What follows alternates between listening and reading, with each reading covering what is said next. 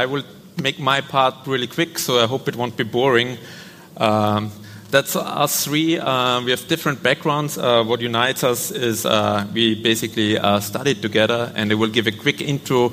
Uh, what is the status quo? How much money is actually paid in taxes? Max is an economist at Harvard University. Will talk about reform proposals, so it's like policy stuff. What would have to be changed? And Dani from the Wandel in Vienna talks about what needs to be done to change that to uh, use the policy stuff. So how we got here, uh, we all studied in Vienna at the University uh, Economics. Uh, that's where we're living now, and why is this a world map? Because basically, this issue uh, with not paying taxes from corporations is a worldwide issue. So it's not locally in Austria or in Germany or in Europe. And how did I get into the topic? I was like uh, 2011 reading an article about ExxonMobil. ExxonMobil is like the sixth largest company in the world by market revenue and market cap. And that basically was the article about. So there was like one employee working on a salary for 44,000 euros and making in two years 9.9 billion net profit. And I was like, I want to have that job. Because that's basically. Uh, whoever the guy is, I couldn't figure that out, but that's like the Stakhanov of capitalism. So whatever money you pay him, he makes like more than a hundred thousand out of it. That's even Warren Buffett or Bill Gates or whoever is pretty much like a loser compared to this John Doe from Spain. And I thought like, would be a great job. So the takeaway from my quick presentation will be like a lot of corporations are not paying a lot of taxes, and we're talking about a lot of dough. Uh, in German, it's a Batzen, a real huge amount of money. And the famous quote there's like a billion here, a billion there. Pretty soon you're talking about real money. And there's a one quote from Benjamin Franklin that there are two things certain in life. The one is death, the other one is taxes. And we want to point out like there's also a third uh, certain in life, and that's inequality. And while a lot of people are talking about other issues or why we should uh, lower the tax rates and so on, we would like to reduce the inequality. So what we can agree on it is like everybody complains about the taxes, and the taxes for themselves are like too high. And uh, you should consider that with the taxes, some things are getting done, like uh, kindergarten, public school, infrastructure, the police. You may not like it, but it's still helpful sometimes. Uh, that's the Laffer curve where you can say, like, what's the tax revenue and giving certain models, and how much taxation you could have. Uh, and the big question in the room is like, when you have uh, taxes, and in German it's called Steuern, and Steuern also means like steering. It's like what kind of society do we want? So do you have uh, the question who pays, how much, for what purpose? And you can also have in the discussion, it's not about like just a Steuerzahler, but it's also like a Steuerbeitrag. You're doing something for the society. It used to be back in the days when you called like entrepreneurial or like old businessmen like the Hanseaten, they have a responsibility for the local uh, city or even for the state. It's not just about like getting a rich on the quick scheme. Uh, on the corner down there, you see then like what are the issues with taxes are like. You have, for example, achieving uh, social goods, and so you have uh, tax revenue, and that's like a funny formula. But basically, when somebody's not paying their share, and you want to have the same output, somebody else has to pay more, or if they're not paying more, it's reducing. So you would have less schools and stuff like that. And then in this talk, we're talking about like legal tax optimization. It's not illegal. Illegal, you may know. I mean, not all of them. Like CumEx in Germany, it's like a, a huge, though, it's a Batzen Steuerhinterziehung with like 12 billion. You had last year the Panama Papers. Uh, Gabriel Zucman was uh, describing it like the damage from this is roughly around 200 billions a year. And then you have, for example, right now in Germany, the fun with the Swiss tax buy.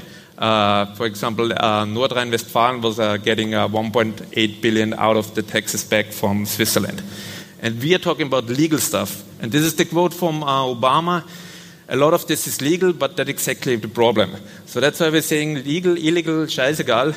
Uh, in bottom, you see like uh, politicians who should answer the questions and we need a discussion about it. Why do we need a discussion about it? Because we're living in a world where a lot of things are changing. So we're taking about like software is eating the world from Andreessen. Uh, we have AI, robots uh, taking on on jobs. And the question is like, how do we do with that when you have like uh, income share uh, from labor declining? And this is the trend roughly, uh, the crooked data. So he's an economist. I'm doing more like presentations like this. But what you definitely can see is like a, uh, you have a downward slope in both ways. The one is like a trend from the, from the 40s till 2009, what the corporate income tax as a share is, and the other one is the cash effective tax rate. So in general, you have a rules with corporate taxes. The less profit, the less taxes you pay. And once you have profit, you try to pay there the profit uh, tax where it's lower. So you should think always when you hear about taxes that it's basically ha- hacking the tax code. They are your hackers, and they basically work like around the clock to figure out like where they can actually uh, reduce uh, the amount of uh, tax they pay, and that's the hacking teams. That's the four big uh, accounting firms. So in terms of things, we're like at the Republica, that's a lot of cyber with fairy dust and a lot of dough, a Batzen Geld, where it says kaching to some companies, and you have like two trillion uh, overseas money uh, the US is missing, which goes down to like 60 billion dollars annually. So that's like a fucking lot of dough. Uh, for Europe, the estimate is like what uh, this legal tax dodging is costing is like between 50 and 70 billion a year. And the OECD uh, base erosion profit shifting report uh, basically calls it like egregious. And uh, why is this happening? Well, we have a transfer from like real goods to intangible goods or assets. So we have a lot of things that doing right now is like intellectual property, patents, trademarks, uh, copyrights, and even like business uh, processes. So, for example, the famous thing was like the one-click Amazon uh, shopping button. And this is the trend. So we have uh, five biggest companies in the world right now. The blue means like they are tech companies. 11 years ago, it was like ExxonMobil, uh, General Electric, British Petrol, and Citigroup, banking group. So you had a tremendous shift, like, oh, what is happening uh, with the digitization? And that process makes it easier to actually uh, screw around like the uh, tangible, intangible assets. And one famous example about this is like the double Irish Dutch sandwich. Uh, you have like uh, two shell companies or Irish companies in the middle of like a Dutch company, and you're shifting stuff around. So that's the layout in Chinese because it's quirky. And over there, you can basically see like you have an American company using an Irish company who pays into the Netherlands company, paying back to the Irish company, and transferring the money over to Bermuda. And that's why how you basically go like from a normal corporate tax rate within the US, like up to 35%, below 1% or like sometimes 2%. Pretty much all of the companies are doing it. Like that's Microsoft, Apple, Google, Facebook, Amazon, uh, Gap, the clothes store. Uh, and um, you might have heard it uh, in similar changes with the Starbucks challenge on the ZDF, since it was mentioned before. And I would quickly point at like one example. That's Google. Uh, over there, you see it's uh, a tenth of the uh, revenue is like based in the US, uh, in the UK, but only like 1.3 actually they paid in taxes on. So somewhere in this process where they're shifting around stuff, they're basically uh, lowering it uh, way down, where you have then like a 2.4 uh, tax rate for Google overseas. and as an example, why there's peanuts on it, when Google comes there and does like a digital news initiative, then it's only 150 million that's easily like covered uh, by some uh, tax deduction. Uh, the other case is uh, Apple. So they're sitting on a pile of cash for 250 billion. That's almost two thirds of the Austrian GDP, or like two thirds of the Greece uh, debt. And that's uh, part of it because they paid 2014 only 0.005% on corporate tax. And that caused a lot of issues because on the one side, Ireland was almost broke. On the other side, the European Commission wants to have the money back, and also the US wants to have the money at some point. So recently, there was like uh, the European Commission sent uh, Apple uh, a 19 billion uh, tab to pay the taxes, while Ireland is defending it uh, because it's like part of uh, like the business opportunity to be a low tax country. And then they also announced 2014 that they will close down like this double Irish tax loop, which is on the one side it's good, and you can see like this little Bambi that means like capital. It's always like really a shy animal and runs away. But on the other side, they're replacing it with a less dodgy system, which is called the knowledge box, which basically does the same shit again, just on a different name.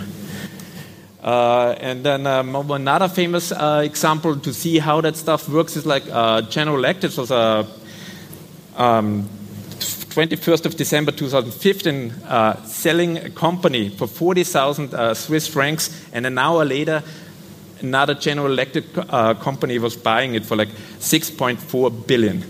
And why they're doing it, we are talking about a factor of 167 thousand. So that's like a great investment opportunity. The stuff is they're avoiding then the tax rate from 18% in Switzerland to 2% down in Hungary. So that's the players involved: Switzerland, uh, the Netherlands, and Hungary. Uh, that's like how the money was transferred. It's all in the slides online because I'm running here short on time. And there are like a lot of more examples like that. Uh, but I don't want to bore you. And the bottom is like of this presentation. It's a worldwide issue, and it's a race to the bottom between the countries, and we are losing out. And we have, for example, uh, another example is that in the Ukraine they have more transparency in Germany, so that Ukraine black money goes into Germany, is hiding here, and in Ukraine they can't do anything. And so that's like the weakest link in the chain. In that case, would be Germany, uh, because the transparency register is not uh, public. And uh, there are two great initiatives. That one is uh, open ownership, and the other one is extractive industries transparency initiatives. So that's my presentation. Remember, a lot of though Batzengeld.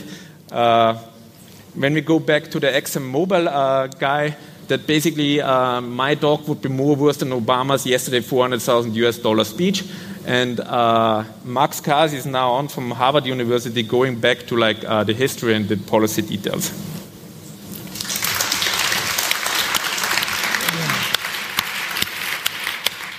Thanks, Walter.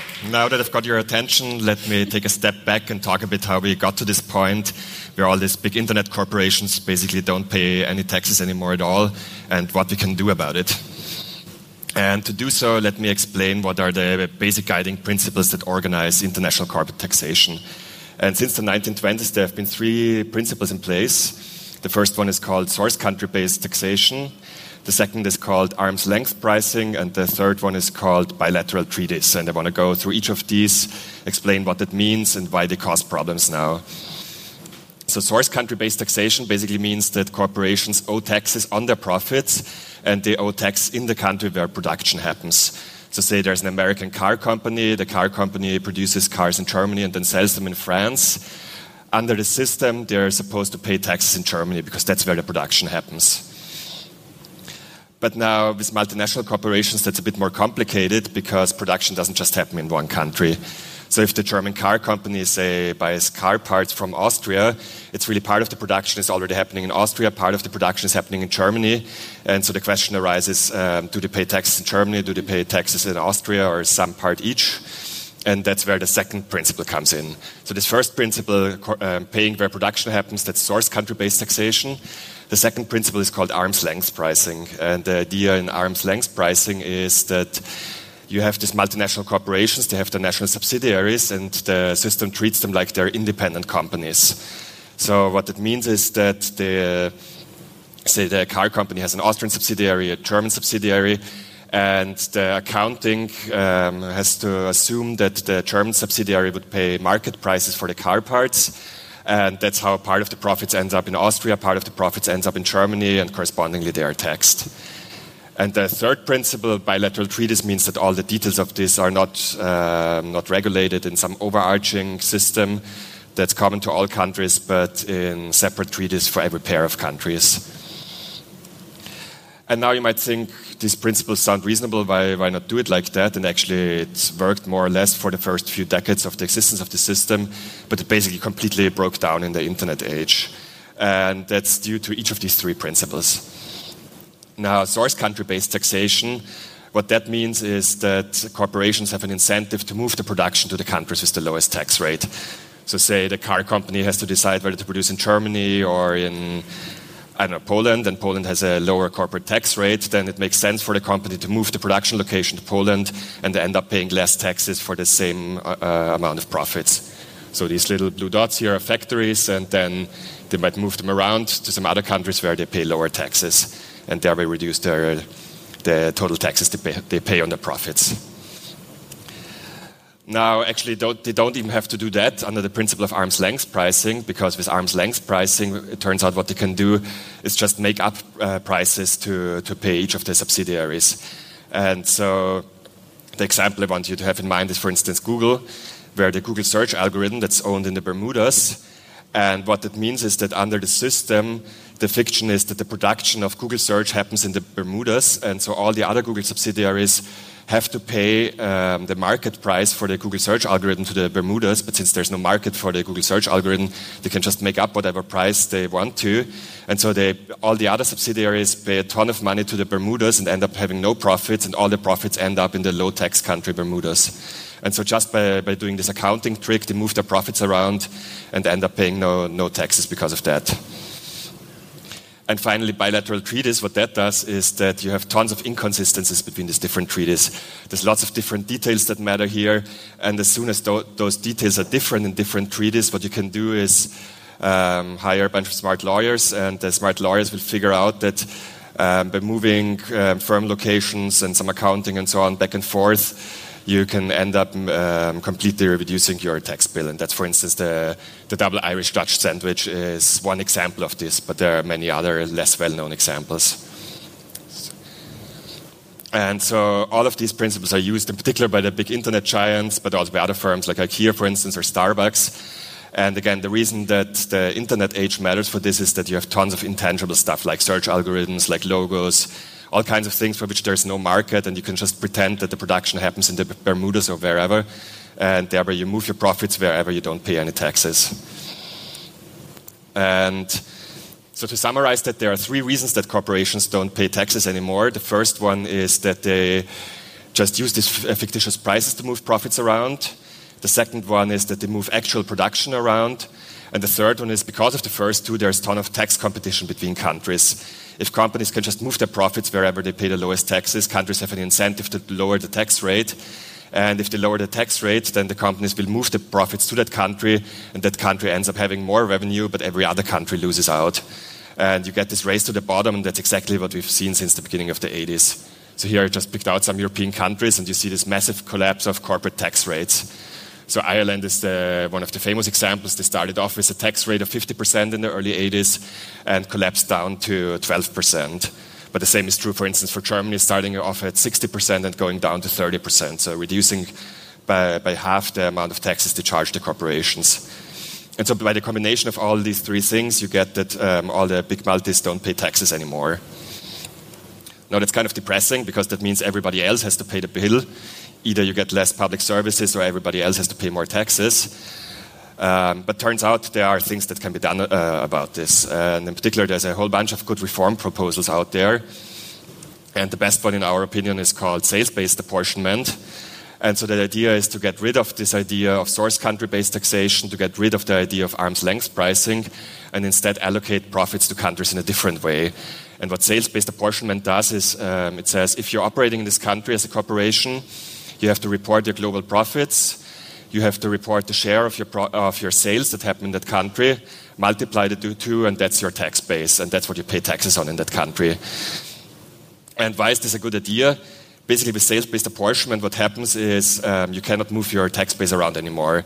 It doesn't matter where you produce, it doesn't matter what accounting prices you come up with, because you can't move your consumers around. Um, you're just uh, stuck with the country in which you're operating, and that's where you have to pay taxes, right? So Google can't just move all the people who, who use the Google search algorithm to the Bermudas, um, even though they can move their profits there. But the, the consumers are where they are. And so under the system, uh, every country could just set their own tax rate. They would have no more incentive to lower the tax rates, and you would get back to a system where, where these big corporations pay their fair share again. And what's also nice about this proposal is you could introduce it one country at a time. So this doesn't require that everybody introduces this at the same time. Could just have Germany or whichever country starting to do this, and it would make economic sense, and you would restore the tax base and a fairer tax system for everybody. Now the question is, how do we get there? And that's where I want to turn over to Dani.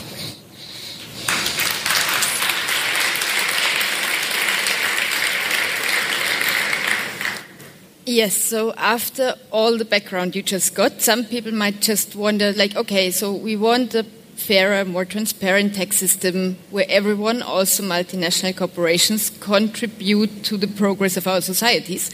How do we get there? How do we get to the system we just heard about?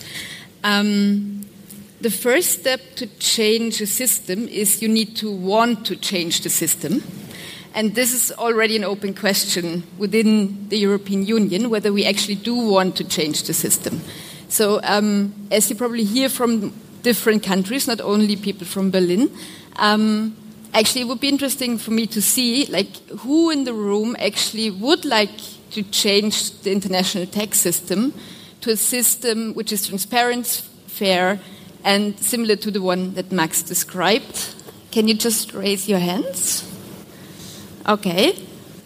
And who would not like to change the system um, to a fairer and better system where everyone contributes their fair share to our societies? You can be brave. I can. Anyone? Yeah, there's one person.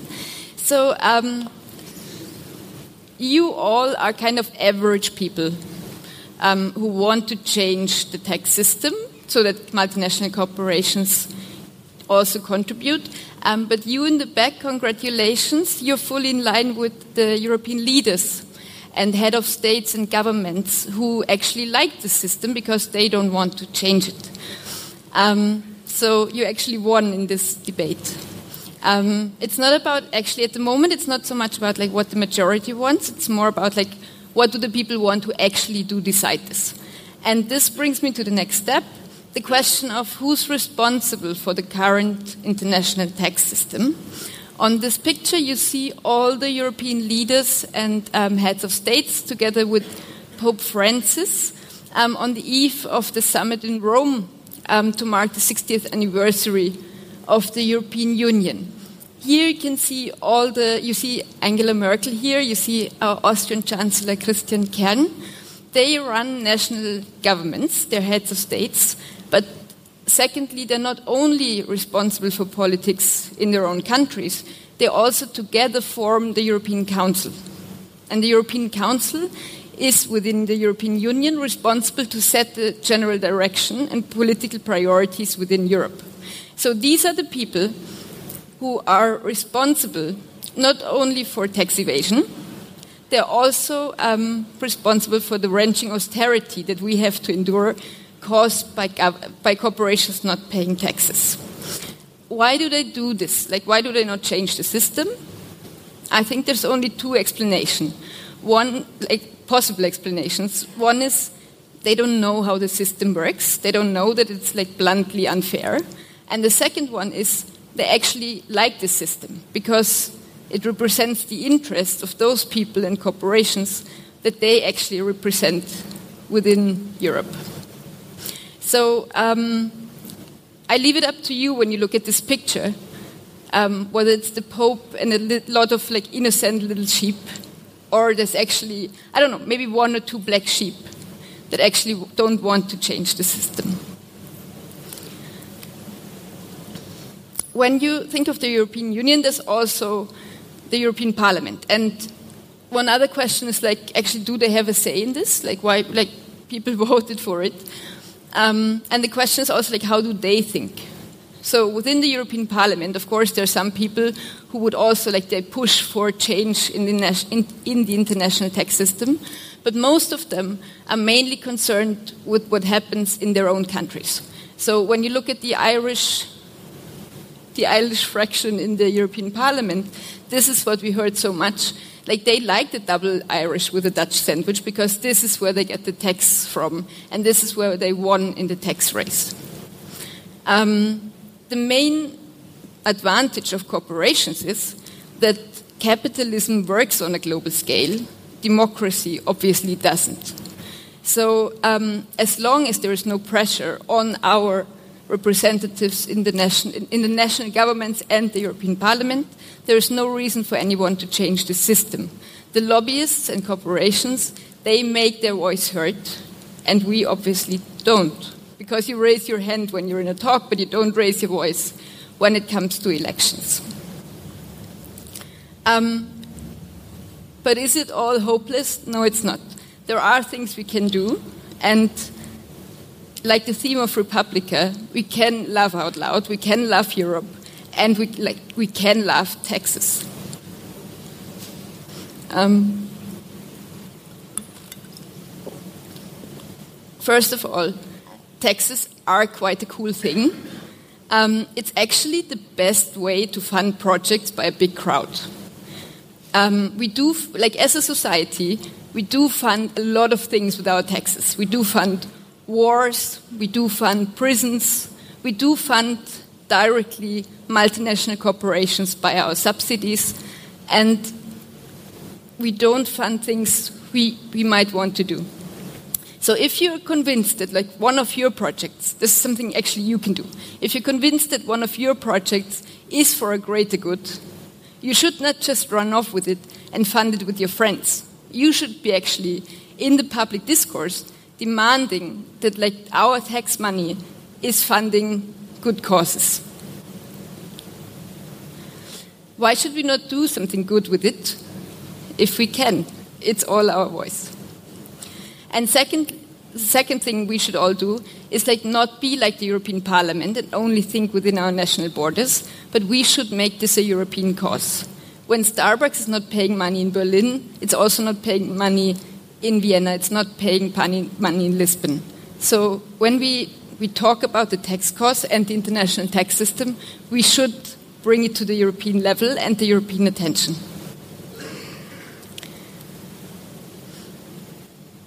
So, this autumn, we're actually all working on a project where we want to make the whole topic of European, the European tax system a cause or like a discussion in the public media.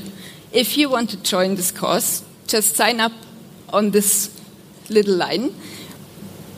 If you can see it, I'm not sure. I mean, maybe I'm in the way. Sign up for autumn.derwandel.at and we can tell you what we will do. Thank you.